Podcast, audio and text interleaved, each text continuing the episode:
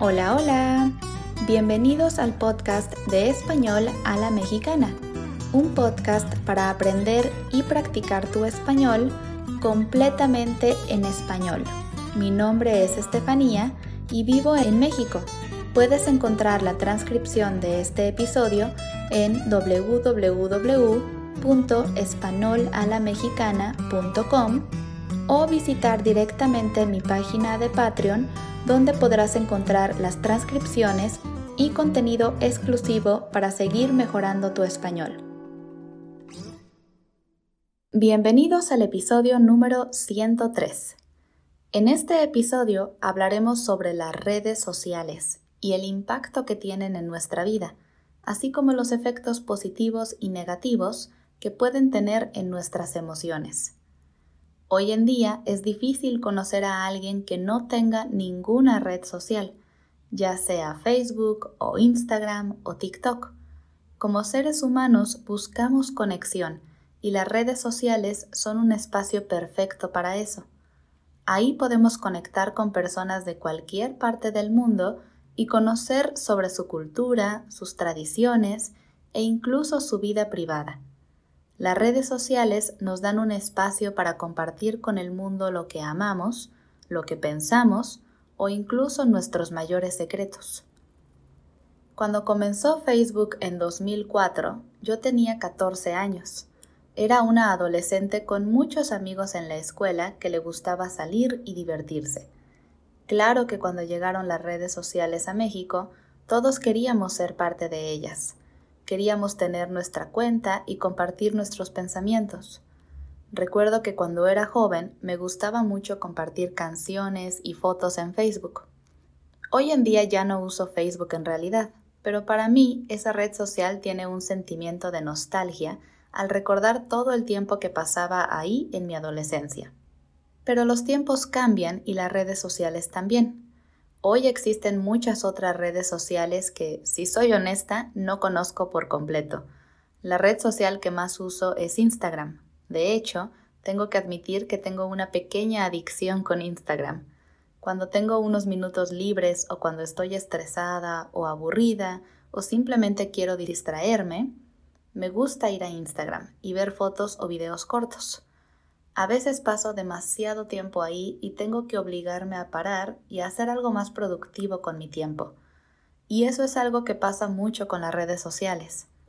Muchas veces pasamos demasiado tiempo en ellas y no nos damos cuenta de que podríamos estar haciendo cosas mejores.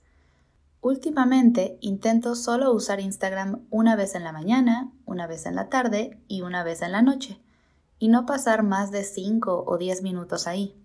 Y a veces sí lo logro, pero a veces no. Es realmente adictivo.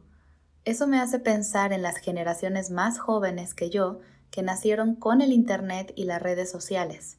Hoy en día veo a muchos niños pequeños jugando con el celular o la tablet de sus padres y me pregunto si eso es realmente bueno o no.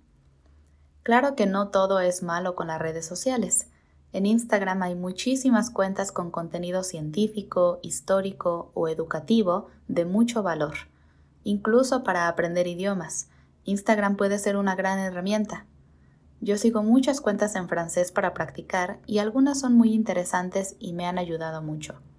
Supongo que lo importante es saber encontrar un equilibrio, usar las redes sociales como un espacio para conectar con personas nuevas o amigos y como un espacio para aprender cosas nuevas. La realidad es que las redes sociales nos ofrecen todo tipo de información, desde ciencia e historia hasta religión y motivación personal. Realmente es una herramienta increíble que todos podemos usar fácilmente en cualquier momento y en cualquier lugar. Yo misma tengo mi cuenta de Instagram personal y mi cuenta de español a la mexicana, que desafortunadamente no tengo tan actualizada como me gustaría, pero les prometo que este año haré todo lo posible por estar más activa en la cuenta de Española la Mexicana para ofrecerles más contenido y recursos que les ayuden a seguir practicando su español. Cuando hablamos de redes sociales, usamos algunas palabras específicas.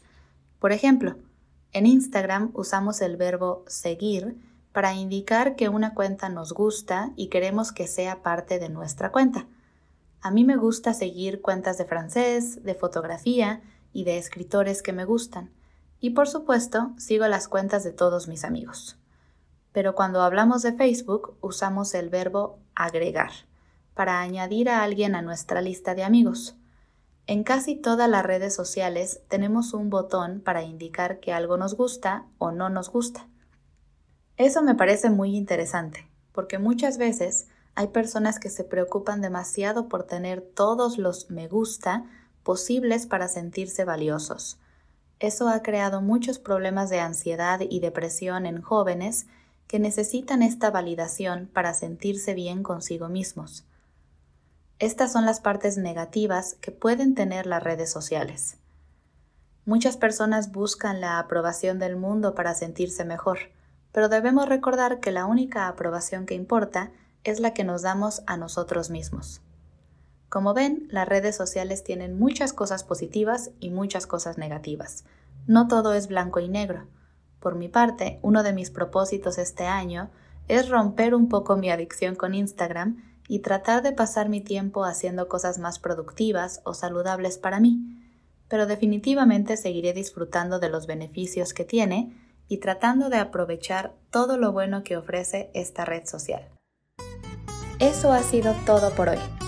Gracias por escuchar este episodio de Español a la Mexicana y les recuerdo que pueden encontrar la transcripción en www.españolalamexicana.com y apoyarme en Patreon para poder seguir creando contenido para ustedes cada semana.